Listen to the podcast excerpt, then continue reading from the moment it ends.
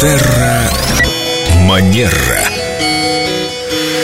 Прекрасной Виктории, которая появилась уже в нашей студии, сейчас разговор поведем о том, как женщины приводят себя в порядок на рабочих местах. Нет, не мы только- такими родились, неправда. Секунду, я вот как раз хотел прогнуться немножечко в твою сторону. Лена Денисова без 15,7 утра, она уже при полном параде, э, с укладкой, макияж, все на месте. Я в своей жизни встречался с женщинами, которые считали незазорным прямо на рабочем месте приводить себя в порядок, ну, при мне, допустим. Ты всегда встречаешься с женщинами на работе. Да, так получалось. Мне, мне везло все время с партнершами.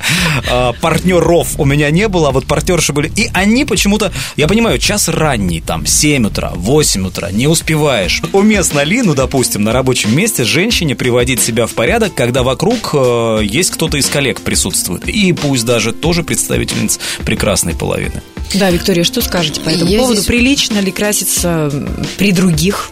Приводить себя в порядок? Нанесение макияжа, Да. уход за кожей, это процесс интимный. И, конечно, если мы говорим о приведении а, себя в порядок, то лучше уединиться в этот момент и на работе уже появляться подготовленной. С тем лицом, с каким вы хотите, чтобы вас видели. Да, это, Проснулись, кстати- нарисовали выражение лица. Да, я, Саша, позволения добавлю, что, на мой взгляд, уместно делать это в интимной обстановке, по возможности не только на рабочем месте, лучше, конечно, приходить туда уже готовы, но и в семье.